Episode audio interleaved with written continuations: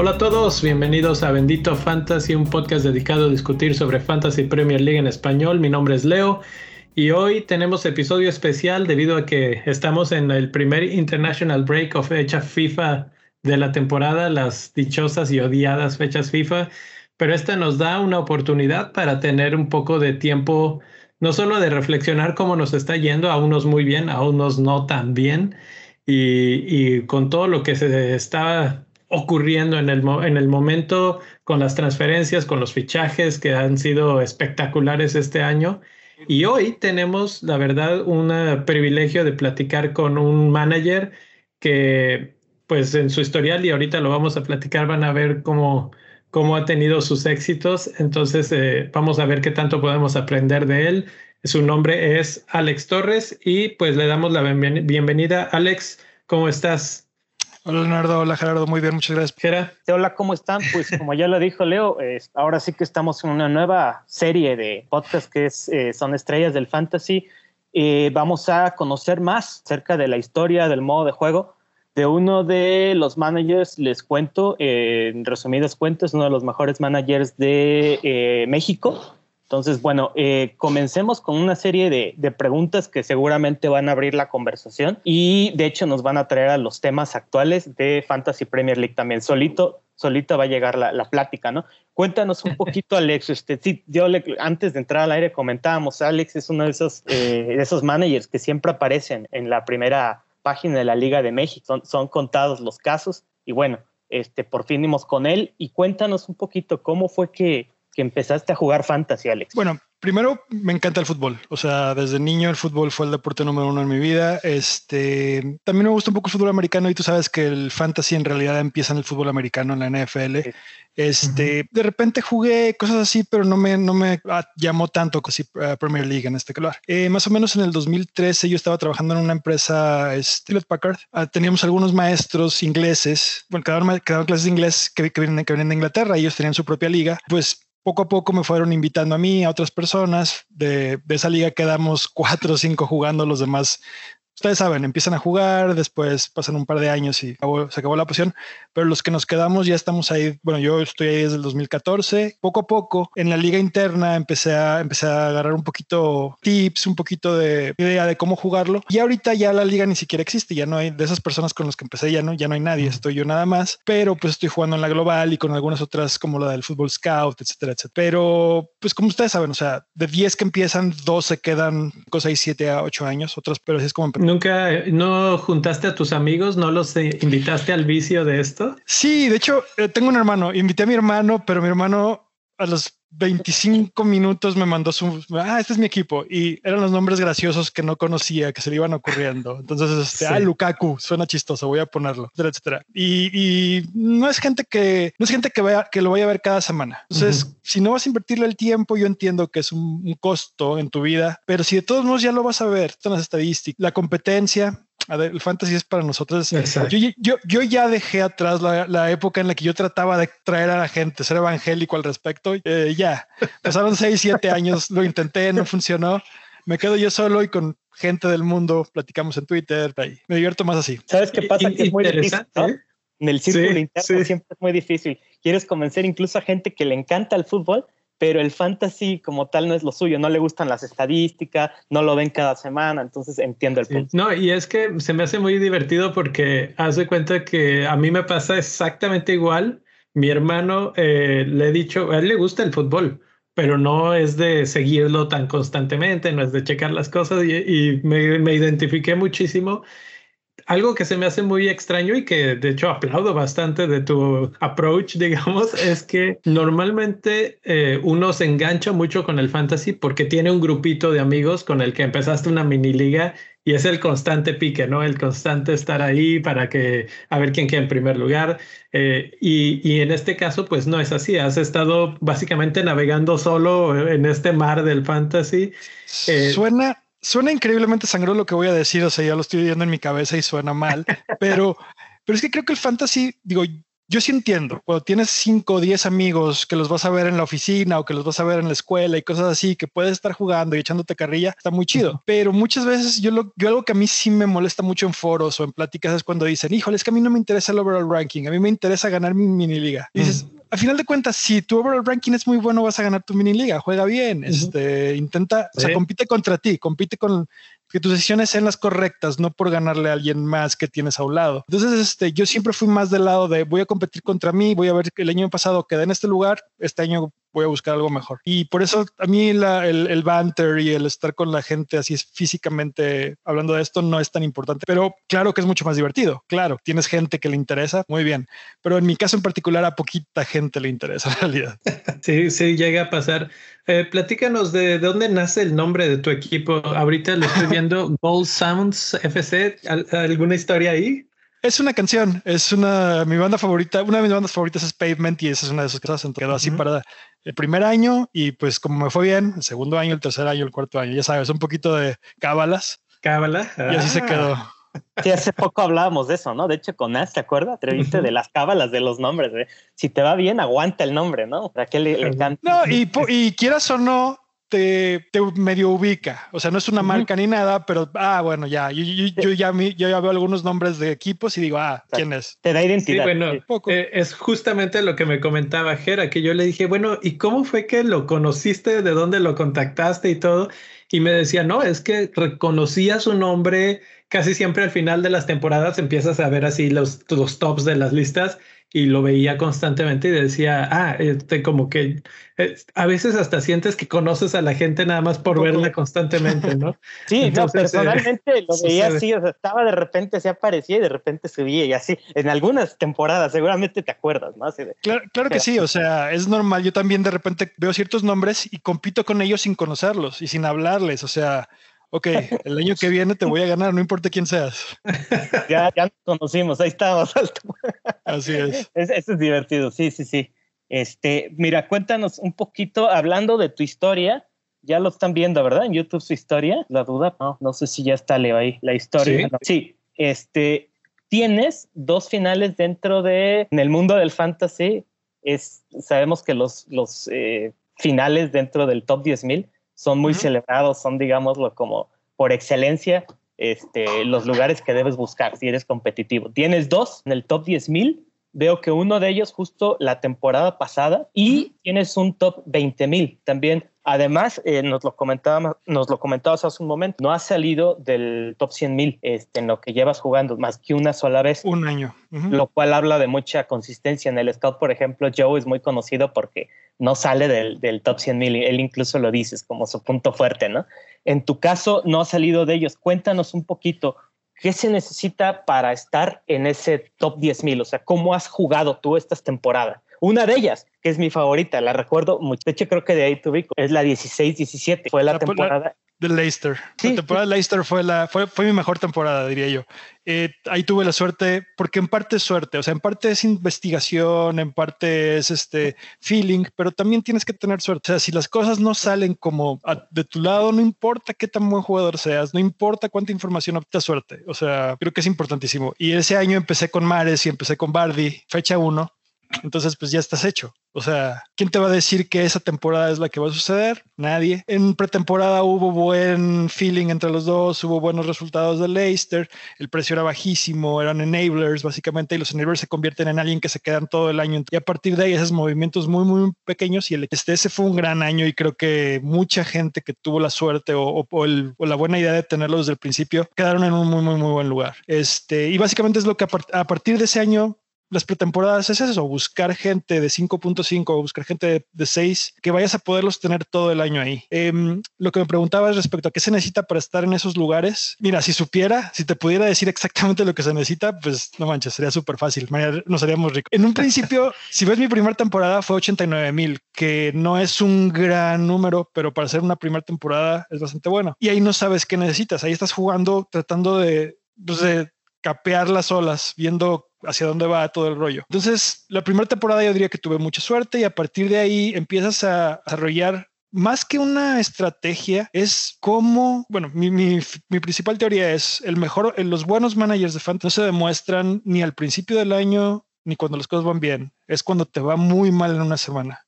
Lo que haces o no haces después de cuando te va muy mal en una semana es lo que va a, llevar a, un final específico. Eh, mi estrategia es conocer cómo reacciono yo a ciertos eventos, o sea, medio complicado.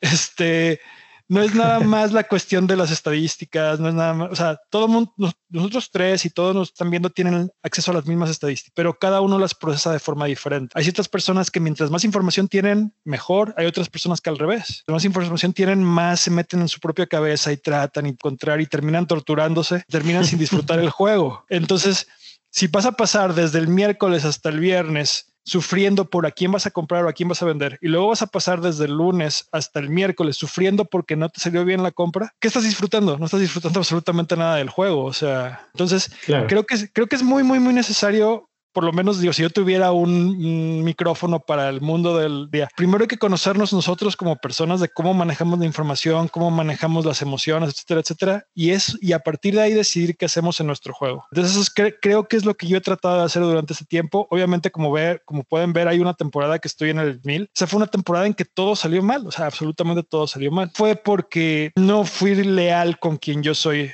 como manager. O sea, hits, hits y luego este, seguir, a la seguir la corriente no funcionó tres semanas, ok, entonces ir contra corriente tres semanas, no. Y es lo que pasa, cuando tratas de arreglar algo a fuerza, sale dos, tres, cuatro. A ver, trato de interpretar un poco todo este, todo este contenido porque es mucha información, vamos a tratar de desglosarlo y desmenuzarlo. Eh, empezando por el punto de este, la forma de jugar, esa parte se me hace muy interesante. Eh, ¿Tú eres más de ver la forma de los jugadores o de las fixtures de los jugadores? ¿En qué te basas tú como para elegir a alguien? Eh, te digo, son respuestas esotéricas casi casi, pero no hay una respuesta adecuada. O sea, me fijo en las dos cosas. Ok forma, fixture, ambas son importantes. También, también otra cosa es saber para qué quiero a cierto jugador. O sea, si yo le voy a exigir a un jugador de cinco fuera Mares, perdón, como si fuera Salah, obviamente a la siguiente semana voy a tratar de venderlo porque no está haciendo lo que yo tengo esperado que haga. Entonces, tenemos que saber diferenciar entre para qué quiero a cada jugador que tengo en mi equipo. No todos pueden generarme 10 por semana. Algunos nada más están ahí para permitirme comprar a otros jugadores. Entonces no les puedo exigir específicamente lo que le exijo a alguien de 12.5. Entonces, fixture, forma, para qué quiero al jugador, cómo afecta al resto de mi equipo. O sea, por ejemplo, ahorita el caso específico de Cristiano Ronaldo, me imagino que lo vamos a platicar en algún momento.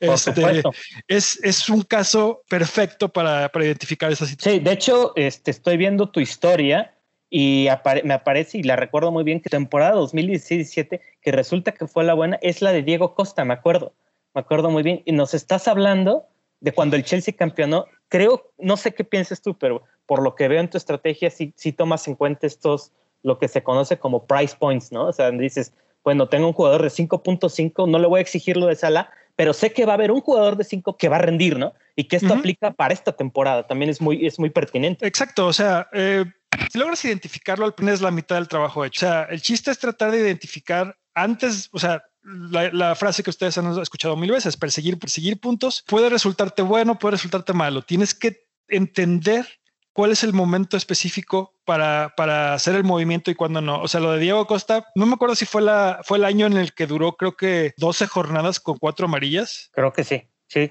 Este, entonces, básicamente ahí alguien que sea que sea increíble, o sea, que piense cuatro pasos adelante, no, no lo voy a vender.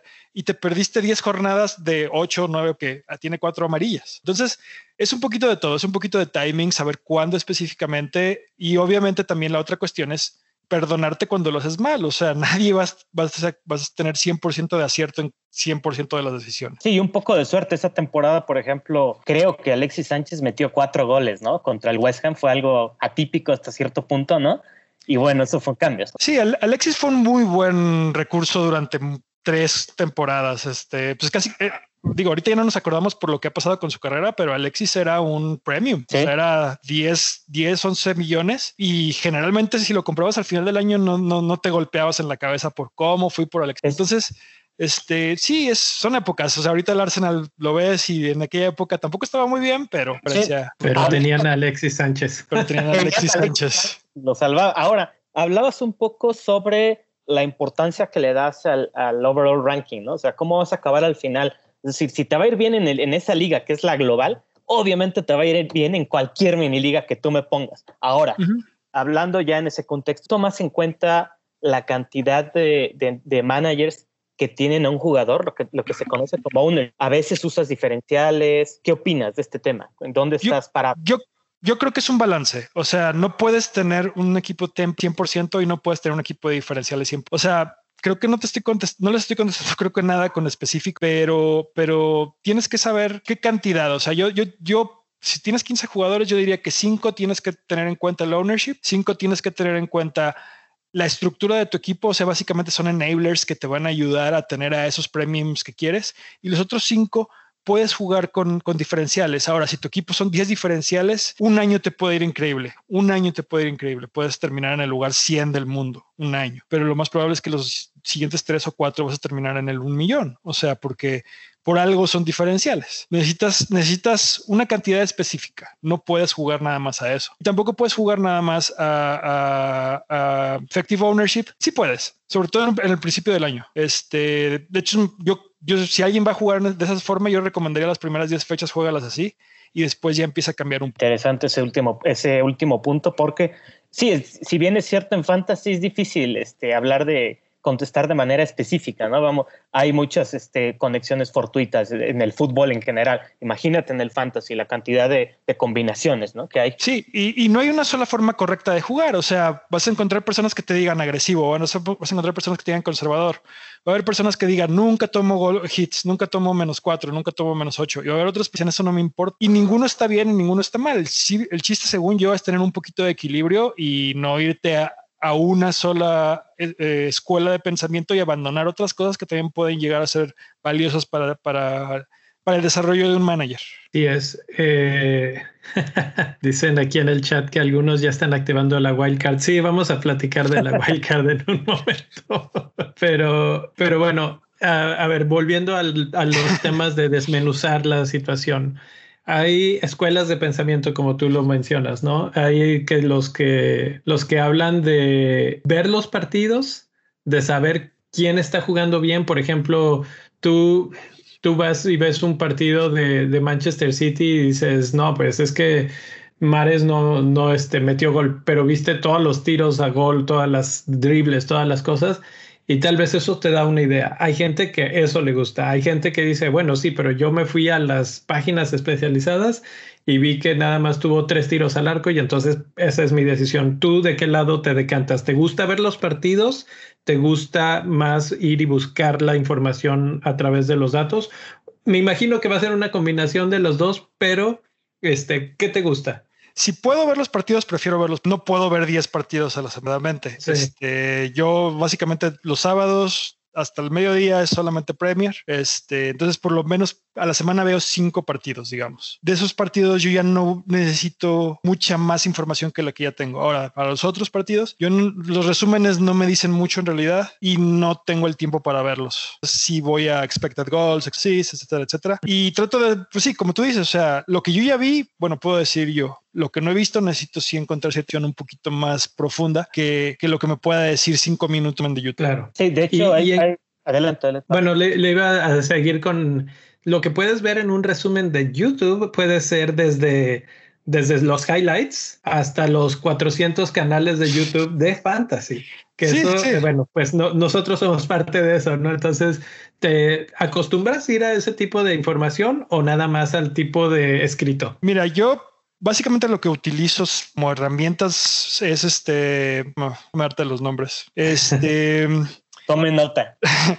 Obviamente el Reddit, el Reddit de fantasy, obviamente no vas a, no vas a hacer exactamente lo que te diga cada, cada persona que postea, pero sí puedes darte una idea de qué es lo que está pensando la comunidad. Y muchas veces pensar que tú eres más listo que la comunidad, bueno, a veces está bien, pero es como les digo, o sea, un porcentaje de riesgos, un porcentaje de, cuestiones más, más seguras. Este, obviamente las tablas de expected goals, expected lists, etcétera, etcétera, son muchísimas, creo que son muy importantes, pero no los puedes ver como un número, tienes que darles contexto a, eso, a esos números. Entonces, por ejemplo, si tú ves que el Arsenal ha recibido 10 expected goals este año, ok, ahora tienes que pensar que jugó 60 minutos contra el Manchester City con 10 hombres, primero. Después que jugó contra quién, contra bueno, Brentford fue el la segunda, ¿fue Chelsea? Chelsea. Contra el Chelsea, sí, de local. Ah, contra el Chelsea, contra el Chelsea, exactamente. Entonces, bueno, tú ves 10, tú, tú ves expected goals, 10 en contra, no manches. Nunca quiere un defensa del Arsenal. Jugó con, contra, con 10 hombres, contra 11, contra 11 hombres. Si no le das contexto al número, el número no te puede dar una respuesta de cómprame o véndeme. Espero que nadie lo esté jugando así. Este, y, y, lo mismo al contrario, si, si, por ejemplo, ahorita la gente,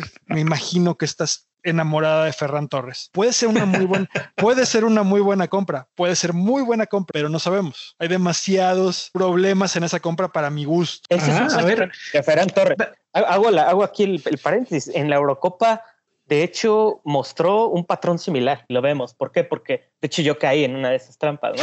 Este, metía, no metía, metía. ¿Se acuerdan de esa, de esa, esa sí, este, si, si tú quieres a Ferran Torres como un jugador que vas a tener como un diferencial, perfecto, no hay ningún problema. Pero si tú quieres a Ferran Torres para que cada semana te anote un gol o algo así, estás jugando con fuego, porque, o sea, Pep Guardiola, 25 diferentes atacantes, no sabemos qué, no sabemos si un día se le va a ocurrir ponerlo de lateral izquierdo o no, etcétera, etcétera, más, más la propia inconsistencia de Ferran Torres. Entonces, yo, siento, yo, yo estoy de acuerdo, quien lo quiera comprar adelante, pero ¿para qué lo vas a comprar? ¿Estás contento que tengas 2, 2, 15? Bien.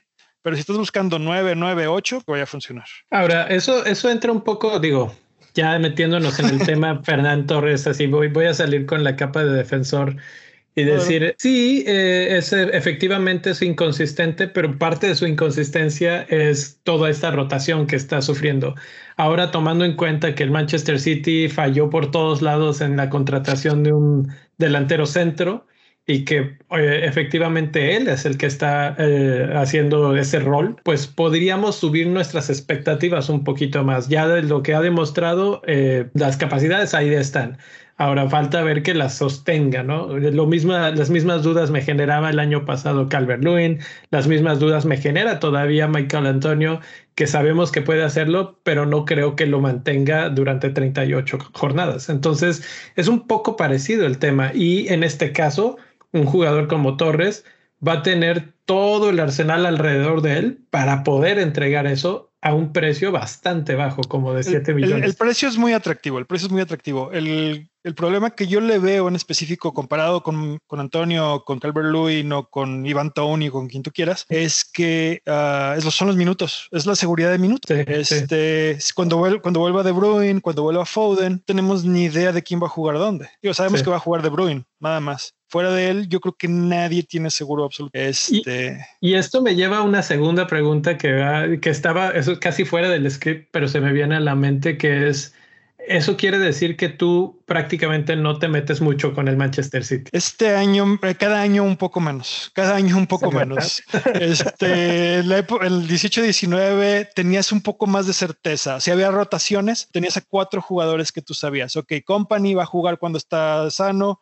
De Bruyne va a jugar sano, Agüero va a jugar. Tenemos hoy, si quitas a Rubén Díaz y a Ederson, tal vez a De Bruyne cuando vuelva, todo lo demás es una, es una sorpresa. O sea, porque antes por lo menos sabías el dibujo. Era raro que Guardiola te cambiara el dibujo. Era cuatro defensas, un medio de contención, línea de cuatro y un delantero. Sabías, ahorita te puede hacer lo que cada quien, lo que él quiera en el momento. Entonces, entonces está bien. O sea, si tú tienes un jugador, si tú tienes tu capitán seguro, tienes un equipo de siete jugadores en los que confías plenamente y quieres arriesgarte con un jugador del City, adelante. Pero si ese jugador del City es, un, es tu capitán, híjole, creo que es una táctica un poquito este, kamikaze. Sí, de hecho, me recuerdo, ahorita el tema Ferran Torres, Ferran Torres me recordó un, un poco a, a, Sergio el Kun Agüero, que recuerdo que en su momento ya se cuestionaba esta, esta idea de tenerlo ahí, que muchos managers que perseguían puntos decían, lo metí, hizo un punto, punto, pues lo voy a meter otra vez, ¿no? Es, es que es lo, es, es, lo que te, es lo que te decía en un principio, si tú lo compras, tienes que saber por qué lo compras y tienes que saber los escenarios. Y si, y si la primera semana no pasó lo que tú querías y los vas a vender, la compra fue la que estuvo mal. Entonces, este, si vas a comprar a Ferran Torres, te tienes que dar cuatro o cinco semanas. Si a la primera vez que se va a la banca lo vas a vender, mejor no lo compras. Sí, correcto, porque, bueno, algo que promete de Ferran, Torres, hablando igual a su favor, es que tiene esa explosividad, ¿no? Que tenían esos, esos haces del Manchester City que como justo como puede sonar a sacrilegio, ¿no? Compararlo con, el Kun Agüero, pero la verdad es que está, en términos de fantasy numérico, está mostrando explosividad finalmente. Está jugando en la misma zona, en el mismo equipo, este, con gente que lo rodea similar, lo puedes comparar perfectamente. La diferencia aquí es lo que decía Leo, 7 de 7 millones, no manches. Exactamente. O sea, puedes arriesgarte mucho más tranquilo que con alguien de 10 millones y medio. Eh, yo insisto, si yo, si no tuviera otras cosas más importantes que hacer, yo entiendo la cosa. Vas a jugar tu wildcard y lo quieres tener, está bien. Pero si vas a gastarte uno de diferencias en Ferran Torres es porque todo el resto de tu equipo está perfecto. Interesantísimo, interesantísimo. Y, le podríamos seguir un ratote en ese, escarbando en ese tema porque por el precio creo que da mucho de qué hablar. Ahora, eh, quiero hacer un pequeño, una pequeña pausa ahí eh, porque mencionabas los datos, el XG, etcétera, etcétera, y justamente estaba viendo hoy la página del Scout, que no sé si es una de las que utilizas para ver esos datos, pero están a, nada de ya cerrar la membresía de, bueno, no la membresía, el, el, acceso temprano que te da 20% de descuento para, la, para el Members Area.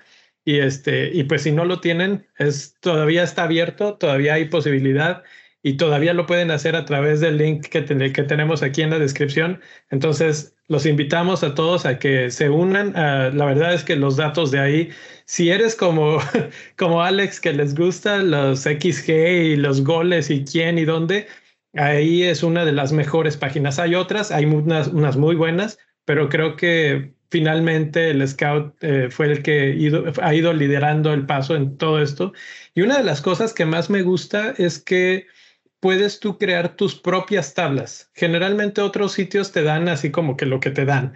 Y aquí este, te dan la opción de tú decir, ok, yo quiero ver a los puros mediocampistas que cuestan esto y que además han metido por lo menos tres centros en los últimos cuatro partidos. Y entonces te va a generar esas tablas y eso te da un cierto panorama de lo que tú andas buscando, ¿no? Entonces, bueno, pues ahí está la, la oferta. Es la, es la última semana, se va a cerrar pronto y el link lo tenemos en la descripción para que vayan directamente y tengan ese, ese descuento y nos apoyen a través del el link. Y con eso pues regresamos ahora sí 100% al tema que es este pues pues tu equipo, las cosas que estás haciendo. Eh, hablábamos de las mini ligas y de las y de la forma de que cómo, cómo ves eh, tus cambios, ¿no? Tus jugadores por lo visto, eh, equipos con rotación no te gustan mucho, entonces no veo muy, muy seguro el Manchester City, pero por ejemplo ahora pues aparece también Chelsea en esa situación que, que también rota mucho. No te metes con Chelsea, y bueno, eh, si no tienes nada, ¿pensarías en alguien del Chelsea pensando, por ejemplo, Lukaku? Sí, definitivamente. De hecho, yo ahorita estoy pensando ya en las transferencias para las siguientes tres, cuatro semanas. Este, Del Chelsea, quien más me interesaría sería Lukaku, definitivamente. Este, en la defensa, yo personalmente nunca compraría un portero además de Coco, pero quien le guste. Es de mi, es de mi bando, o sea, con que estuvimos hablando. Qué rara vez. Bueno, voy a hacer ahí una pausa. ¿Por qué no? Eh, los porteros son demasiado limitados en cuanto a bonuses, en cuanto a, en cuanto a explosividad. O sea, un buen portero te da 6.7, 8 puntos y todo salió increíble esa semana, pero es muy poco probable que te dé más de 10 nunca. Entonces, cada medio millón que gastas extra en un, ¿cómo se llama? En un portero, estás quitando herramientas para bonus y para explosividad en el resto de. Entonces. Estoy de acuerdo con casi todo lo que has dicho, excepto porque Martínez ya rompió esa regla y porque Lloris en esta temporada está en el top 10 de jugadores con más puntos. Claro, vamos en la jornada 3, pero, pero sí se puede dar. No, claro que se puede dar, pero a Lloris eh, hablamos en 10 jornadas. Lloris, o sea, está a punto de entrar en una mala zona Spurs yo no compraría porteros de Spurs. De hecho, yo tengo a Dier, voy a venderlo después del partido de Palas, pero eso ya es por un tiempo en la defensa. Este, y, y, respecto a Martínez, bueno, lo de Martínez fue un milagro, este, pero, pero volviendo, ¿cómo empezó Martínez? ¿Qué precio empezó? En 4-5, precisamente. Exactamente. Sí, encontrar esas. Bueno, ahorita, ¿cuál es tu portero de 4-5? Sánchez, digo, este, me uní al rebaño y Sánchez es el portero. Este, no tengo, no tengo gran problema porque yo de mi portero de 4.5 no espero absolutamente nada. Básicamente es nada más porque no puedo tener dos porteros de 4 si no lo, si no lo haría. de hecho, apenas hace poco, hace tiempo lo discutíamos, lo de los porteros. Yo, yo decía, soy defensor de esta idea de que la portería es una de las zonas más impredecibles en general en el fútbol. Un error hasta un muy buen portero o un tiro muy bien colocado te borra ya un clean sheet, ¿no? De la nada yo, yo siempre he partido de los 4.5 y, y comparto, comparto hasta cierto punto la idea. Creo que puede haber anomalías por ahí alguna vez. Llori podría ser como el más indicado para romper esa, esa tendencia, ¿no? Porque se lucen partidos tremendos, pero también luego comete grandes picias, ¿no? Este Llori. Este, sí le recuerdo algunas, o se lesiona, esa es otra de las cuestiones. Este, hablemos de porteros, porque muchos andamos ya eh, con la wildcard activa. Eh, es mi caso, por ejemplo, yo opté por esa estrategia esta vez. Este, eh, Leo también, ya lo hizo público, ya es este, ya no lo podemos explicar ya. Entonces, habla de porteros, voy a, voy a dar un spoiler de mi equipo por ahí. Este, normalmente no me gusta rotar ya, comprar dos de 4.5, se me hace mucho incluso ya dos de 4.5, pero es emocionante, ¿no? Te da esa adrenalina de decir, ah, lo voy a cambiar pero bueno, puede acabar muy mal. Ahorita los que suenan, Sánchez está el rebaño, por algo es este, está en el rebaño Sánchez. Otro que se te, viene, se te venga a la mente de 4 o 5, yo tengo por ahí eh, postulado a Raya, por ejemplo, que tiene malos para bueno. No confío mucho en Brentford todavía. Hay que esperar, porque Brentford viene, viene de Championship siendo un equipo bastante más ofensivo que. Sí. Este, y lo, y lo mismo, o sea, contra quién ha jugado Brentford todavía. Entonces, yo, si, si estuviera en Wildcard, sería Robert Sánchez, me quedaría con él, que por lo menos sé que en casa los expected, goals van a ser bajos. Después puede pasar lo que sea, como semana pasada. O Michael Backman de, de Watford. Watford viene con una historial defensivo mucho más fuerte que Brentford y además lo puedes combinar con Foster, que en cualquier momento puede ser nada más por el nombre y por la, por la historia que tiene con Watford. Entonces, si yo tuviera que ir por 4, 5 y 4, sería o Watford o, o, Brighton. No, no pagarías más, no, paga, no, no pondrías 2 de 4 o 5 incluso. No. No. ¿Y uno que no juegue? ¿Uno de cuatro? ¿Dos de cuatro? ¿O, o cuatro, No, no, uno de cuatro o cinco y su suplente, digamos, de cuatro. Yo, si vas a comprar a alguien de cuatro o cinco, yo compro el suplente de cuatro. Mm. Prefiero tenerlos juntos este, aunque te quite un spot para el equipo. Sí, porque es lo que estamos hablando. Cuando vas a eh, ir por un portero de 4 o 5, es que el, equipo no va a ser demasiado fuerte. Entonces, mejor ahorrar lo más que puedas en la portería y emplearlo en otro. ¿Cuál es la zona en la que más gastas? Definitivamente me imagino el medio campo, ¿no? Eh, los últimos, el último par de años sí, porque la delantera del año pasado fue, fue un lugar horrible para gastar dinero. Este, y este año hasta la, hasta la, hasta Cristiano y Lukaku también era un poquito así como, a ver, dame a alguien de 7, dame a alguien de 7 y medio, no voy a gastar más de eso en alguien que no me asegure cosas. Entonces, este, yo empecé con Antonio, empecé con Tony y empecé con Hernández de Watford. O sea, no manches, creo que no llegó a 20 millones ahí o bueno. Este, sí, la media cancha es donde gasto más ahorita, pero eso probablemente vaya a cambiar en las próximas semanas. Mm. De hecho, así iba la pregunta, ¿no? Para allá vamos. Este, estamos en una temporada que parece regresar a esa vieja formación, ¿no? De tres delanteros, que fue muy, muy del 2000, desde el principios de la década pasada, ¿no? De hecho. hasta mediados, diría yo, o sea, mientras... Hasta mediados, porque había tres delanteros. El 3-4-3 era el cantadito. El 3-4-3 era, era lo, normal, sí. Em, eh, tal vez estamos regresando a esta época, ¿no? Este, que eh, tenemos a tres delanteros que prometen 20 goles. Eh, Cristiano Ronaldo, Romelu Lukaku compartieron liga. Eh, si bien recuerdo, Cristiano anotó por ahí de 36 goles, Lukaku se quedó a un gol, 35 goles, pero tuvo más asistencias que, que CR7, ¿no? Eh, ¿Qué piensas al respecto? ¿Cómo vas a atacar este, pues esta nueva... Antes, antes de que contestes esa pregunta, tengo una duda, que no hemos preguntado eso, pero ¿tienes algún equipo favorito en la, en la liga? El último equipo que amé de verdad en la Premier fue el Arsenal de Wenger, de, o sea, hace mucho tiempo a partir de ahí, obviamente, yo soy más del lado guardiolista que mouriñista. Prefiero, prefiero divertirme jugando fútbol y viendo fútbol. Entonces, ahorita en, estos momentos no es, no es amor, pero me gusta el Leeds, el Cita. Liverpool es un equipo divertido de ver. equipos que me divierten. Hay otros que son un poquito más Burnley no, definitivamente. O sea, no tienes, no tienes tu corazón vendido en ningún equipo como Ojera que le va a Liverpool la muerte. Eres de los míos. La verdad es que si nos está escuchando el Nil, dice, eres corazón de condominio, igual que yo. En general yo le voy al Chelsea, pero la verdad es que igual, ¿no? el que me divierta a, ese, por ejemplo, ahorita soy muy fan de Wolves, me gusta mucho cómo lo están haciendo desde hace rato, pero, pero sí. Creo, mi, que para mi, amor es, sí, adelante. Mi, amor está en otras ligas. Eh, la Premier es la mejor liga del mundo, es donde hay mejor fútbol, donde te diviertes más, pero mi amor no es. Eh, sí, hay simpatías, pero no amor. Ya, supongo que, que hasta cierto punto veo por ahí atrás un vinil de The Smiths. Este, eh, hasta cierto punto, igual es, supongo que culturalmente hablando, igual también hay cierta pasión por la Premier igual que por, por la música de, dicho país. Las dos, las dos cosas, así es. Excelente. Este, bien, hablando un poco de la afición antes de irme, este, la verdad es que creo que así se tiene que jugar el fantasy eh, con un corazón de condominio. Definitivamente, eh, el ser tendencioso te termina pegando. Por ejemplo, me autoanalicé ahorita esta jornada y caí en cuenta que por, por apoyar a Liverpool no compré a Greenwood de inicio. Así.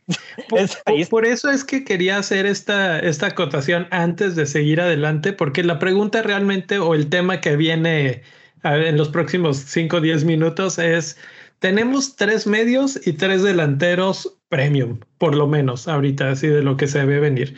Está Lukaku, está Cristiano, está eh, Kane en la delantera, está Bruno, Salah y Kevin De Bruyne en la media cancha. ¿Cuál es tu estrategia? ¿Qué piensas al respecto? ¿Estás volviéndote loco? ¿Ya, ya aplicaste la wild card? ¿Qué, pasa por tu mente con tanto eh, eh, esa, es la, esa es la primera pregunta y es la básica. Quien está en wildcard tiene que pensar 100% diferente a quien no está en wildcard. Yo no estoy en wildcard y quiero convencerme que no voy a estar. Este, no sé, en algún punto me llega la desesperación o la ansiedad o lo que sea, pero yo creo que voy a guardar el wild. Em, mi idea en particular, y esto creo que va a ser lo más este, controvertido de todo, no me interesa Cristiano Ronaldo. Uh no me interesa Cristiano Ronaldo. ¿Razones? Eh, me interesa en la jornada 14, no ahorita. Este, el historial de Cristiano habla por sí solo, nadie puede ponerlo en tela de duda. Te va a dar goles, te va a dar goles. Pero hay otros jugadores que te pueden dar goles, sí, y que valen mucho menos, sí, cuestan mucho menos. Entonces, este, creo que por lo que se le viene al United, comprar, comprarlo hoy para venderlo en la jornada 6 parece un desperdicio si no estás en Wild, si no estás en Wild. Este, entonces, por la estructura de mi equipo y lo que yo quiero hacer hacia el futuro, no, no lo voy a... Eh, me interesa muchísimo más Lukaku. Y porque, porque Lukaku, ok, viene Aston Villa. Aston Villa es una defensa fuerte, no está mi Martínez, no va a estar. Tal vez no está Conza, no sabemos cómo está Minx. Yo creo que inclusive eh, Lukaku puede ser un poco un valor más seguro que Cristiano contra Newcastle en casa, porque yo no sé qué va a pasar con, Manchester United. De hecho, yo estoy en eso. O sea, realmente cuando vi la noticia de que Martínez, buen día, bueno, no, en términos, estaban fuera, realmente a mí me sonó Lukaku como para capitanía y ese es un ataque por ejemplo. Ese es un ataque fuertísimo, porque todo el mundo va a ir con Cristiano Ronaldo, incluso como capitán.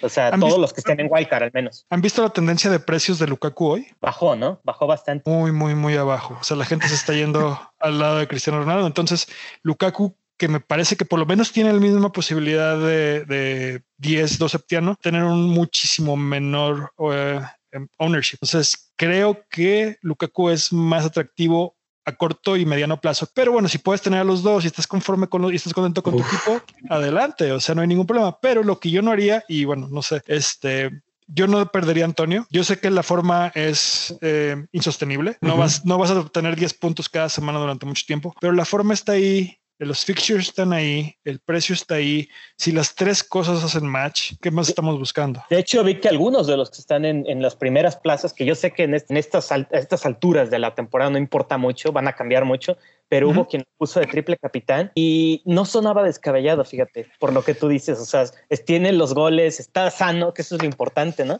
Con Antonio es eso. Sí, lo de, triple capitán en una fecha no doble a mí se me hace una tontería, pero si lo, pero si va a ser una tontería, hazla con cierta lógica, definitivamente. Este, de hecho, me surge una pregunta, un interrogante ahorita. Hablamos de Walker, quieres tener incluso a los dos, adelante a Cristiano y a Lukaku, eh, que creo yo que van a ser junto con quien los, los máximos eh, goleadores de, la, de esta liga. No es difícil de, de predecir eso, lo sé, pero está, digámoslo, en términos de fantasy, en cuanto a puntos, ¿no? No solo goles, sino también asistencia, sobre todo Lukaku. ¿Considerarías tú que es una buena, un buen momento para desprendernos de un, de un mediocampista premium como puede ser Salah, para hacerte de dos, dos delanteros premium? O Bruno. Si, las, si las noticias de, de, Salah respecto a los partidos de fecha FIFA no cambian, yo lo preferiría deshacerme de Bruno muchísimo antes que de Salah. Ahorita, este Bruno pierde mucho de su valor con Cristiano en el equipo. Desde mi perspectiva, los penales no los va a tirar Bruno, efectivamente. Las faltas, las faltas no estoy seguro quién los va a tirar, pero si algo hemos aprendido es que Cristiano no va a pasar el valor y no va a dejar que nadie más tome ciertas cosas de él. Eh, y, y, el United no juega tan bien como los números están diciendo. Entonces, este, yo preferiría conservar a Salah y deshacerme de Bruno para, para fondear a hacer. Bien. Estoy viendo tu equipo, de hecho lo estamos viendo todos, está en pantalla. Me tomé la libertad de tomar un screenshot. Uh, lo voy a leer para los que nos acompañan en el podcast. En la portería tienes a Sánchez, como ya comentabas, defensa Eiling, Shaw, Dyer Webster. Los mediocampistas son Fernández, Greenwood, Salah, Benrama, Calvert-Lewin, Antonio. En la banca tienes a Steele, a Jota, a Cucho y a Simicas. Eh, entiendo por qué, viendo este equipo, leyendo este equipo, entiendo por qué no te urge una wild card. O sea, no le duele casi nada a este equipo. Si a lo, a lo mucho la banca, no sé, si Simicas va a perder un poco de valor. Eh, ¿Piensas en ese aspecto del valor del equipo en que tengo que vender a Simicas porque ya subió a 4.2 y luego va a estar en 4.1 y voy a perderle valor o eso es algo que no te quita el sueño? Si fuera la jornada 14, 15 tal vez sí, ahorita no porque lo que hemos aprendido en tres jornadas no es suficiente para hacer un juicio respecto a a pasar o no va a pasar a lo largo del año. O sea, ahorita está de moda Libramento, está de moda Duffy, pero nadie te asegura que en cinco semanas van a seguir en titulares. Entonces, ¿para qué, para qué comprar Simicas? Para las dos primeras fechas y porque es muy barato. Esas fueron las dos razones. Entonces sigue siendo muy barato. Eh, lo, lo, voy a tener en la banca, no vas, no vas a titular en ningún partido hasta que lo venda. Este, y simplemente es un enabler para otra cosa. Entonces, cuando tú compras, con lo que les decía en un principio, cuando yo compré a Tsimikas, no lo compré para ganar dinero, este, lo compré para permitirme otras cosas en el resto del equipo. Entonces no le voy a pedir lo mismo a él que le pido a Shaw. Entonces no, no me urge venderlo. Dentro de los, veo, haciendo un análisis de tu equipo ahorita que lo estamos viendo, veo que tienes, por ejemplo, algo que muchos jugadores de élite han, han, estado haciendo, tener a Sánchez y a un defensa del, del Brighton también. Eh, supongo que responde a esta idea de que justo pues, el XGC del Brighton pues estaba muy bien, entonces ante poca información este, vas a lo seguro, entre comillas, y eh, veo aquí que hay dos, en, de, la, la, esfera de Twitter, por ejemplo, viendo a los managers conocidos, veo que están las dos posturas. Hay quien se va a guardar la wildcard y justo por las razones que ya has comentado, o hay quien va a atacar, ¿no? me recuerda un poco a lo que decías, no hay una manera fija, ¿no? De, de jugar fantasy. Yo, yo, creo que tiene mucho que ver con el lugar en el que estás ahorita. Digo, tú, tú, lo dijiste perfecto, tres semanas el lugar no importa, pero es mucho más fácil jugar el wildcard si estás en el un millón que si estás en el 100 mil. Por lo menos quiero que, que la gente lo vea así. Este, entonces, no hay una respuesta correcta o equivocada, depende de la situación y depende de qué es lo que estás buscando. Eh, yo ahorita estoy exactamente donde quiero estar con exactamente el valor que quiero tener, no me, no me llama mucho la atención desperdiciar el wildcard para traer a Cristiano y a Lucas. Los puedo tener en tres semanas. ¿Tú, crees que para una, buena temporada es necesario un, muy buen comienzo? Ese es uno no. de los temas que sonaron. Depende, bueno, primero, ¿qué es buena temporada? Este, para mí, buena temporada es estar dentro de los 100 mil lugares. Okay. Este, no necesito obviamente no, no, necesitas estar en, en, el lugar 100 mil para la jornada 6. O sea, tienes todo. Esto, todo esa año. es buena pregunta. ¿Qué es una buena temporada para ti? Para mí, para, para, mí una buena temporada de 100 mil, cualquier cosa más, más hacia el número uno es genial, pero mi tirada al final del año es estar dentro de los 100 mil mejor. Eh, uh -huh. No sé si a ustedes les gusta un poquito el poco. Sí. Ok. ¿Se acuerdan de cuando eh, hace 10 años el World Series of Poker explotó? O sea, jugaban un casino y ahora juegan en 25 casinos, 8 millones de personas. Tú puedes entrar, yo puedo entrar, bla, bla, bla. Cuando explotó, cambió mucho el parámetro de lo que es considerarse un buen jugador o un mal jugador. Porque cualquier persona que nunca haya jugado, si tuvo tres días de suerte, podría haber ganado la Serie Mundial de Póker. Como están jugando 7, 10, 12 millones de personas, es mucho más difícil para los profesionales ganar ahorita. Entonces es lo mismo que está pasando con la expresión del fantasy. Antes eran 4 millones, al principio en 14, 15, ahorita estamos hablando de 7 millones, en 5 años van a ser 10. Va a ser muy difícil ganar. Si la idea de, de quien empieza a jugar es voy a ganarlo, lo más probable es que no estés ni cerca. Entonces me parece que el buscar un objetivo muchísimo más realista como 10 mil, 50 mil, 100 mil es mucho más sano para, para conservar el amor por el juego. Ok, la pues analogía que haces con el, con el póker no es, no es descabellada, de hecho lo, comentamos este, también en algún podcast pasado, que por ejemplo en el Salón de la Fama de, del Scout, el que ha estado en los últimos años, Fabio Borges, era, fue, fue un jugador profesional de, de póker, justamente, ¿no? Y él habla mucho de eso. Él tiene un, él tiene un, un estilo de juego muy, muy conservador hasta cierto punto, pero él nunca gasta su wildcard en estas jornadas, por ejemplo. Entonces ahí viendo, analizando la mente. ¿no? Del manager me viene, me, me salta tiene, tiene, varias cosas en común, así es. ¿Tienes ya planeado una fecha para el wildcard o hasta que tu equipo diga ya no aguanto más? La fecha planeada es, jornada, es después de la jornada 7, que hay un cambio de, de, fixtures fuerte para ciertos. O sea, si, ven el, el, calendario del Chelsea a partir de la jornada 6, para tener tres jugadores de Chelsea. Obviamente el chiste es cuáles, porque con tu shell va a estar medio difícil saber cuáles, pero la idea es esa. Ahora, si llego a la jornada 7 con un buen equipo, en un buen lugar, con un buen valor, y sin demasiados problemas, probablemente me espere al, la siguiente fecha FIFA, después de la 11. Este, no me urge usarlo. mi equipo me va a decir cuando lo necesite. Sí, sí de, hecho mi plan era también la, jornada 7 hasta que las primeras tres me llevaron al lugar 3 millones y medio. Y dije, se tiene que hacer algo. Y, precisamente eh, por ahí va mi, pregunta de lo del valor del equipo. O sea, eh, viendo el equipo que tienes, obviamente no te preocupa porque pues van todos para arriba, ¿no? Pero por ejemplo yo ya estaba sangrando valor, ya mi equipo había bajado más de 0.6 de valor, en lugar de tener 100 millones tenían 99.4. Mucho. Entonces cuando, cuando tratas de hacer un wildcard con algo tan bajo, automáticamente pierdes acceso a jugadores que te gustaría tener. Entonces sí es importante mantener ese contacto con quién sube, quién baja y cuándo va a hacerlo. Y sobre todo ahorita que el mercado está vuelto loco, ¿no? Hay jugadores que están subiendo como la espuma, como Antonio, como Benrama. Eh, ahorita eh, hay que mencionarlo porque es importante. Ronaldo no va a subir de precio por lo menos hasta que juegue. Entonces va a ser una va, a ser muy divertido ver con cuánto aparece en su primer partido. Eh, ¿Tienes algún número en, la mente? ¿Qué, ¿Qué número te gusta como para que sea su porcentaje? Effective ownership yo, creo que va a ser más o menos cercano al 100 porque mucha gente lo va a poner de acá, mucha gente lo va a poner de acá. Entonces, este, yo creo que pues, es un volado quien decida no, no jugar con él. Este, pero, pero es lo que te digo, 10, puntos de Cristiano valen exactamente lo mismo que 10 puntos de quien tú quieras, del, del delantero más barato. De Bamford. Ajá, de Bamford es lo mismo. Entonces, si, si, no, si no vas a ir por Cristiano Ronaldo, lo único que tienes que hacer es los mismos puntos que él con otro jugador. Yo creo que aquí la cuestión, y salió, salió ahorita este, a colación, es la capitanía, ¿no? La capitanía, ¿qué rol juega? Eh, de hecho, esa es una de las preguntas que teníamos eh, planteadas para hacerte, ¿no? Eh, se ha visto en las últimas temporadas, se han, se han analizado los, los movimientos de los que han quedado campeones, de buenos jugadores y la capitanía en muchos casos tiene un peso, una influencia fuerte, ¿no? En tu caso, eh, ¿en qué te basas, por ejemplo, para darle la capitanía a determinado jugador? Depende de en qué posición estoy.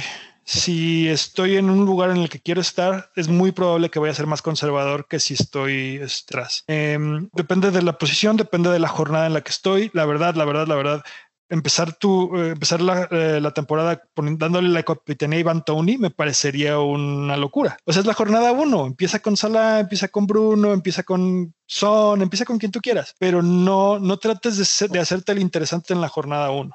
Después, después ya en la 25, cuando estás persiguiendo o estás adelante o lo que sea, puedes jugar otro. Sí, es aburrido, pero sé conservador. Mantente dentro del pack y trata de que tus diferenciales, que hablamos dos sociales, te lleven lo más adelante. Un, punto de partida interesante sería justamente el lugar en el que estás, que tendría que verificar, pero andas por ahí del top. Ciento y algo. Top ciento y algo, que la, verdad, que la verdad es que es muy buen lugar para la jornada en la que estamos. Hay dos posturas, ¿no? Que tú, por ejemplo, no piensas este, comprar a Cristiano, muchos te dirían, ah, eso es muy arriesgado, piensa en el effective ownership, pero a lo mejor en tu caso justo sería una manera, no sé si lo ves así, de atacar, eh, que por ejemplo tú estás poniéndole la mira a Lukaku. De hecho, ahorita lo comentamos. Como capitán, a diferencia de un Iván Tony, que te puede dar el mismo punto, te da más confianza para la banda, ¿no? De, capitán. Yo no lo voy a ver como un ataque hacia el, hacia el grupo. Yo, lo, yo voy a ver el partido atrás de mi sillón escondido, el de el Manchester United. o sea, obviamente pero eh, más que nada es un educated guess. O sea, Cristiano tiene años, mejores épocas están atrás, no importa si eres Cristiano, Cristiano Boy o Messi Boy o lo que sea, las épocas de los dos, las mejores épocas, esperar cinco goles de ellos en una jornada es muy poco realista y ni siquiera sabemos este, si va a ser titular.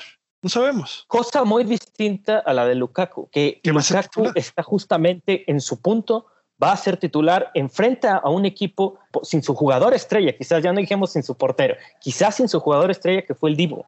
Este, me parece, sabe, tenemos antecedentes de Lukaku. Con Lukaku ocurre algo increíble porque yo he notado que hay mucha tendencia a verlo como un jugador inconsistente por su paso en el United. Pero antes de eso, tuvo, tuvo temporadas buenas, por ejemplo, la 16-17, 17-18 con el Everton. Hubo un partido, lo recuerdo muy bien, contra el Bournemouth, creo, que se aventó cuatro goles. O sea, la explosividad la tiene. Y aparte hay mitos. O sea, está el mito de que, de que Lukaku solamente le hace goles al 18 de la tabla o de que Cristiano hace goles en todos los partidos importantes. O sea, ninguna de las dos es cierta. De hecho, yo diría que las dos son más falsas que ciertas. Este, entonces, ¿quién va a depender del estilo de, lo que, del fútbol que le gusta a cada quien. Pero ¿quién es el mejor equipo de la, de la Premier League? Yo diría que hoy el Chelsea es el más confiable sabes más o menos lo que vas a obtener. Eh, eh, de, hecho, vieron el Liverpool Chelsea, estoy seguro. Sí, claro. Con 10 hombres, con 10 hombres, Lukaku pudo anotar dos goles. Este, y, está en su mejor momento. Creo que va a estar, creo que va a tener penales. Digo, eso obviamente es una adivinanza, pero creo que va a tener. Y yo y como les decía, a partir de la jornada 6, el, el fixture no es bueno. Es, o sea, es glorioso. Entonces prefiero Obviamente voy a esperar a final de la, fecha. Ojalá caiga 11.4, ojalá caiga 11.3, la gente se vuelva loca y compra a Cristiano. Eh, pero sí, yo creo, yo apuesto más por, Lukaku de aquí al 14. Que... O sea, incluso lo dejarías contra Tottenham, que, que ha tenido tres, tres porterías en cero al hilo. Yo no, le, yo no le creo al Tottenham nada, nada. Este, hasta que no juegue Romero titular, yo no creo que el Tottenham tiene una gran defensa. Sí, Sí, es que eso es importante porque aquí hay una tendencia, hay un patrón. Uno piensa en un Espíritu Santo y inmediatamente te salta a la vista que esa temporada gloriosa con, con los Wolves, en donde tuvo una solidez defensiva pues muy notoria y uno dice, lo va a repetir, ¿no? Pero esa es una pregunta que siempre he querido hacer y siempre se me va y, va en general abro, ¿no? ¿Cómo es, ¿Cómo es que como un manager lidias o manejas esas tendencias que uno tiene o mitos del fantasy, llamémosle mito, como tú lo dijiste, Lukaku es, un, es lo que se conoce en inglés como un, flat track bully, ¿no? Que solo le anota a, los equipos del descenso o que Cristiano es el que va a anotar en los partidos decisivos. ¿Cómo, cómo uno pía con esos? Primero viendo el fútbol. Este, si tú le, si nada más lees las noticias, si nada más ves los foros, etcétera, etcétera, vas a decir, no, Ronaldo va a anotar cinco goles contra el Newcastle, luego va a anotar tres goles contra el que siga, o lo no es así, ya no es así. Este, lo mismo, lo mismo Lukaku, o sea, en Champions le fue bien, en la Eurocopa jugó bien. La cuestión es esa. Muchas veces el resultado final te nubla la mente. Ah, Lukaku no anotó contra Liverpool, pero fue increíblemente. Yo quiero que, yo quiero que esté, yo quiero que esté ahí. Es como, es como lo que hablaron, hablaron hace rato de que creo que Leonardo dijo que le gusta Wolves o sí, sí, sí. Ajá. O sea, ningún gol en tres partidos, pero la cantidad de ocasiones, la cantidad de ocasiones claras es imposible que la sigan fallando toda la vida. Entonces, este, ¿qué es mejor? ¿Tener una y anotarla o tener cinco y anotar una? Pues al final de cuentas es lo mismo. Pero tener cinco y anotar una te da la opción de a lo mejor tener cinco y anotar dos. Sí, es, lo que dices de los resultados y creo que aquí habría que tomar nota no solo para el fantasy, sino en general para analizar el fútbol. Me recordó un poco, caso muy sonado, ¿eh? el de la temporada magnífica de Allen Pardew, caso. ¿Se acuerdan de eso? Esa temporada realmente los bailes era una, una celebración de suerte también, porque el Newcastle cargó con una suerte increíble. Y creo que el, resultado de Alan Pardew, la trayectoria que siguió como entrenador, hablan de ella, ¿no? Un, un declive esperado hasta cierto Es también como Leicester. O sea, Leicester jugó un año increíble y fue campeón, pero en cualquier otro año no hubiera sido cualquier otro. No, ninguno, no. Entonces, este, es un poco, tienen que conjugar varias cosas y el chiste obviamente no descubro nada nuevo, es saber qué es real y qué no es real. Y ahorita lo que estaba diciendo del, resultado contra el proceso, también pasa con los, con los managers de fantasy. Eh, si tú piensas, llegas a una decisión basado en la lógica y en tu estilo de juego y no funciona, sigue siendo una buena decisión. El problema es cuando te dejas llevar o te sales de tu forma de manejar y de forma de pensar para llegar a un resultado final. ¿Sí me explico? Este, digamos, por ejemplo, yo ahorita estoy muy, muy, muy enojado conmigo porque empecé con Mares en lugar de con Benrama. y mi decisión, y mi, y mi decisión fue porque yo vi cuatro millones en el banco y dije, es demasiado no puedo empezar con cuatro millones en el banco. Me desvié de la forma en que estaba estructurando yo el, pensamiento. Entonces, muchas veces cosas externas o que no son el centro, el núcleo de, lo que estamos tratando de lograr, nos, nos, nos desvía del resultado final. Entonces, ¿qué aprende? El chiste es que aprendas. ¿Qué aprendes? Ok, si tengo 8 millones en el banco, tengo 8 millones en el banco porque tengo el equipo que quiero. Ya. Sí, de hecho, creo que a los tres que estamos aquí nos pasó lo mismo con Benrama, ¿no? Sí. Sí, digo, Benrama creo que es una anomalía. O sea, nadie se esperaba que fuera a hacer lo que está haciendo ahorita. Y yo, de hecho, comparto, por algo también tuve a Mares. Creo que ha tenido un, un, inicio desafortunado porque muchos pensamos tienen a Norwich en la segunda fecha ahí va a hacer algo, ¿no? Y de hecho lo hizo, nada más que entró en los últimos minutos de haber jugado desde el principio, muy probablemente duplica el número de, puntos que nos hubiera podido dar. Igual pasó en el siguiente partido, entra poco y consigue una asistencia. O sea, yo de hecho no lo consideraría un fracaso completo, que pudo haber sido mejor totalmente. Eh, si, si entra de inicio en el 5-0 contra Arsenal, bueno, pues hubiera sido una fiesta total. Pero bueno, hablábamos ahorita de premiums, totalmente eh, la conversación se, se, decanta de aquel lado, pero yo quiero preguntarte dos preguntas ya casi que para cerrar. Eh, del otro lado de la, del espectro, ¿tienes algún jugador que te guste, que sea de tus favoritos o que le tengas el ojo echado de los que no son premios, de los que son más bien baratos, de 7.5 para abajo. Y estoy hablando de cualquier posición, pero en general de la media cancha. Yo creo que por lo, eh, por lo menos en corto plazo, Diego Jota puede ser muy interesante. Este, hay que esperar qué es, cuál es la lesión de Firmino, pero inclusive aunque sea un par de semanas, yo creo que con la fecha FIFA que viene, etcétera, etcétera, creo más en, creo más en el poder de FIFA que en el poder de la Premier para mantener a los jugadores o, que, o que viajen. Entonces creo que Diego Jota es una buena opción creo que está en 7.6 ya. Este, ¿quién más? Em, tengo fe, a lo mejor muy, muy, muy estúpida, pero tengo fe en Smith Rowe. Creo que es un muy, uh. muy buen jugador. Eh, aparte está en 5.4 y probablemente al final del periodo va a estar en 5. Pues por 5.3 es un increíble precio. Em, tengo un par de ideas por ahí, pero son ideas locas que obviamente te van a pasar varias cosas para que puedan funcionar. El, el fixture de Norwich está cambiando. Antes de que se mm. rían, antes de que se rían, el, fixture, de Norwich está cambiando. Y yo creo que en tres semanas, si no está, si no, si no es una lesión importante, yo creo que Solis puede jugar como puntero izquierdo. Creo que un medio de 5 millones que juega en la línea delantera y que tiene una muy buena definición puede ser interesante. Obviamente no le digo a nadie que lo compre, nada más que lo tengan a la vista. Son ideas rotas porque ahorita creo que con la llegada de estos premiums, un medio de 5.5 por ahí podría ser una opción. Hay varios ya. Está Gray, un medio, Un medio de 5. Medio de 5.5. Y que ese es un, es un punto, ha, sido muy difícil, ¿no? A lo largo de los años encontrar uno pues, de 5, ¿no? Pues era lo que pasaba con el primer Norwich de hace unos años, el Cantwell, ¿no? Que, que nos facilitaba lo que dices, o sea, esos jugadores como Semicas que nos facilita tener otros jugadores en nuestro equipo. Sabemos que no vamos a jugar siempre con ellos. Yo les puedo aventar otro nombre por ahí eh, de Norwich, precisamente, que yo creo que su, su, cambio ya empezó porque el siguiente partido es Arsenal. Entonces, a menos de que Arsenal haga, haga un milagro, pues ya, ya se podría considerar que la, la suerte de Norwich está, está sonriendo. Brandon, Brandon Williams uh, acaba de ser transferido del Manchester United a Norwich y cuesta 4 millones. O sea que es uno que puede pasar por completo por abajo del radar. Ya jugó 90 minutos el partido pasado y si mantiene la titularidad, eh, estoy seguro que nadie va a voltear a verlo en un buen rato. Es, muy interesante porque bueno, no nadie sabemos cuál es el contrato. Algunas veces tienen cierto número de apariciones pactadas y tenerlo a jugar, eh, pero viendo algunos foros de Norwich, no están enamorados los fanáticos. Obviamente eso no tiene nada que ver ahorita, hay que esperar a ver cómo funciona, pero sí, o sea, un enabler de 4 millones, si, si no lo vas a tener en tu equipo más que para permitirte comprar otras cosas, adelante. De hecho, el gol, el gol de Bardi cayó por un error. Se originó eh, a través de Williams. Este, Williams y con eso no estoy diciendo no se compre. De hecho, lo compré en mi equipo. En Wildcard lo tienes que tener para liberar fondos a él o a Libramento sin ningún problema, ¿no? Pero es una riesgo. O a los dos. Yo, de hecho, planeo tener a los dos y jugar con línea de tres atrás ahorita, ¿no? No sabemos cómo voy a cambiar. Algo que se me queda mucho es que me decía un amigo, cuidado, el fantasy es un juego muy interactivo. Yo te puedo decir una cosa ahorita y en, una semana y media con una noticia te cambio el, te cambio el plan. ¿no? Entonces, te íbamos a preguntar también si Jota Greenwood, creo que ya respondiste eso. Dos, bueno, los dos, los, dos, los dos, los dos.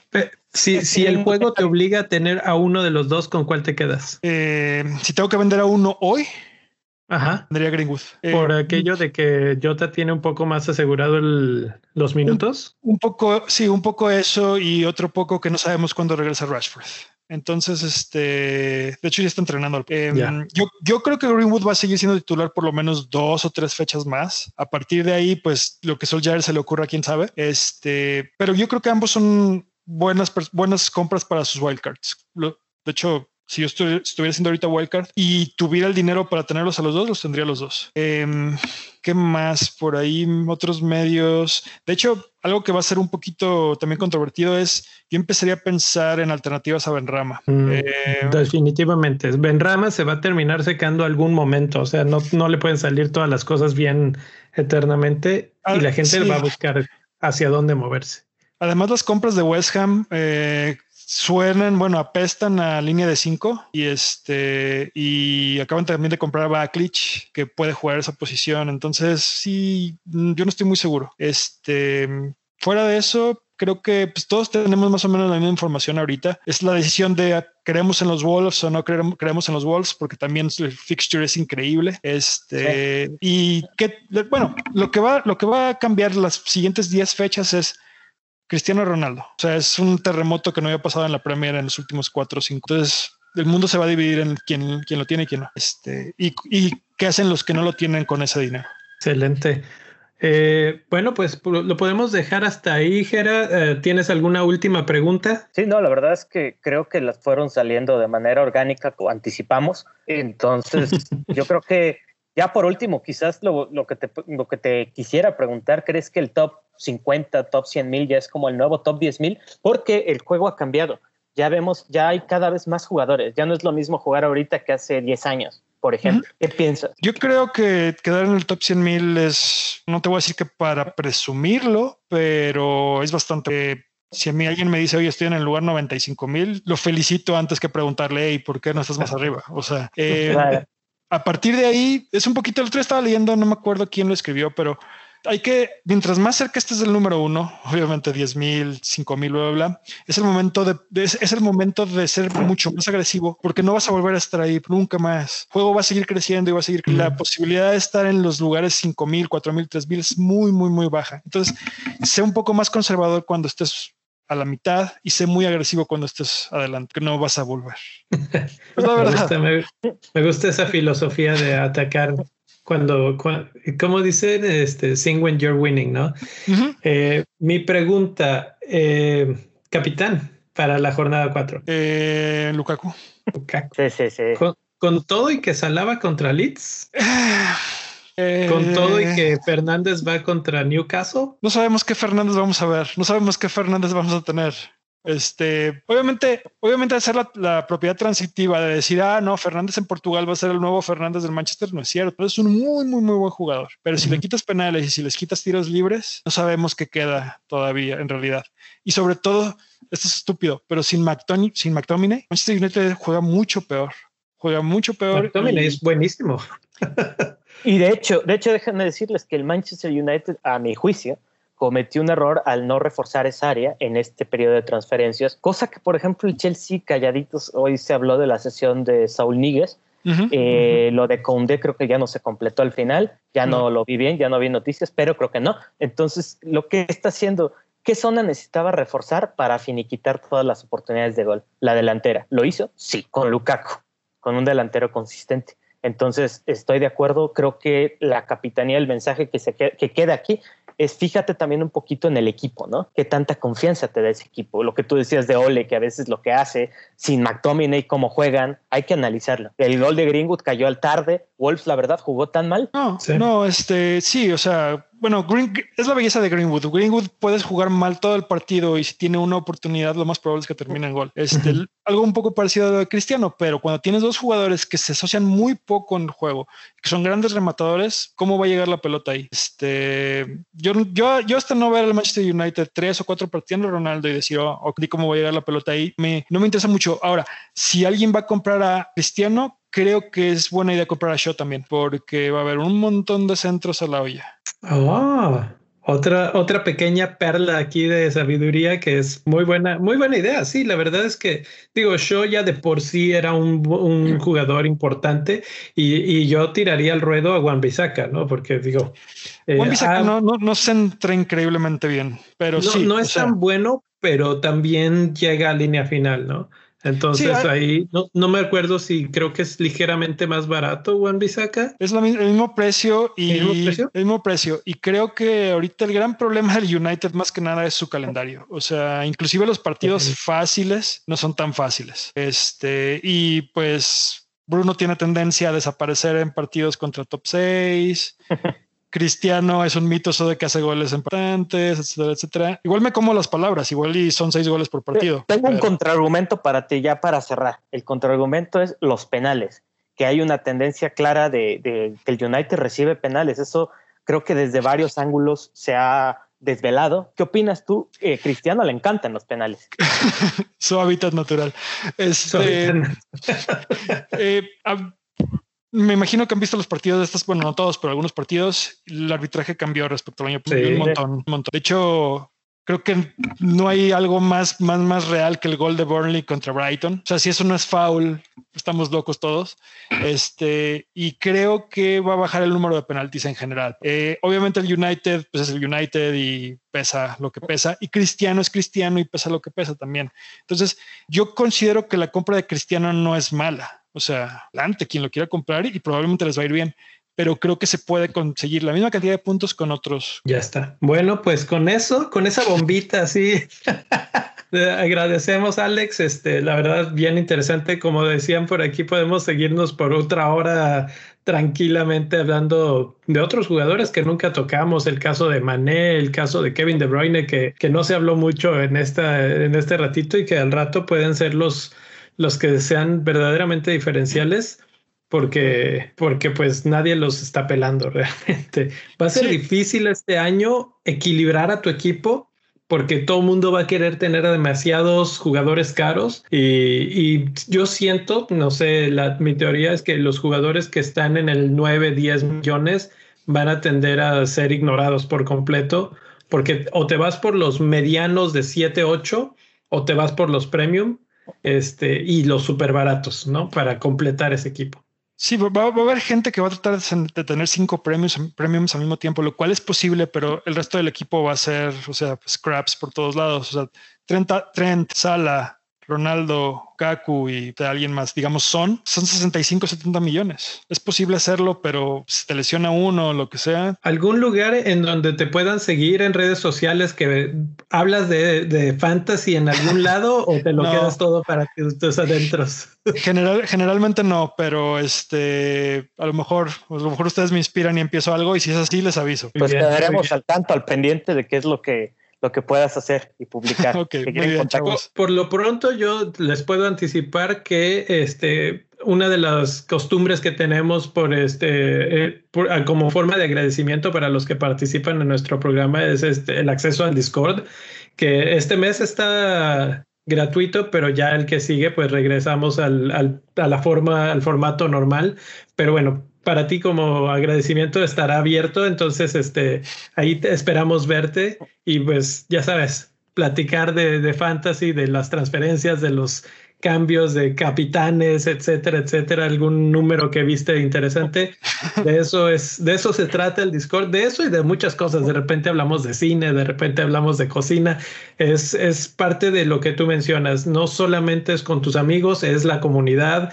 Hay gente que nos está viendo desde Ecuador, nos están viendo desde Cuba, nos están viendo desde Argentina y eso es lo que ha hecho este juego de fantasy tan interesante que ahora no solamente lo jugamos, sino conocemos a la cara detrás del nombre del equipo, ¿no? Entonces, pues por eso te damos muchas gracias por estar por aquí. La verdad es que aprendimos bastante y, pues bueno. placer y, estoy abierto para, para una, alguna otra invitación y en unas tres o cuatro semanas escríbanme si me equivoqué con Cristiano ríanse de mí en Facebook o en Twitter, adelante. okay, Seguramente nos veremos en un futuro en alguna otra Nos estaremos hablando. Muy bien. Bueno, pues con eso eh, nos vamos, vamos a cerrar este episodio, pero estaremos próximamente la semana que entra en el episodio tradicional de Bendito Fantasy, más o menos hablando de los mismos temas, pero va a haber, va a haber avanzado un poco toda esta conversación. Vamos a ver qué, qué, está pasando, cómo se han cambiado los precios.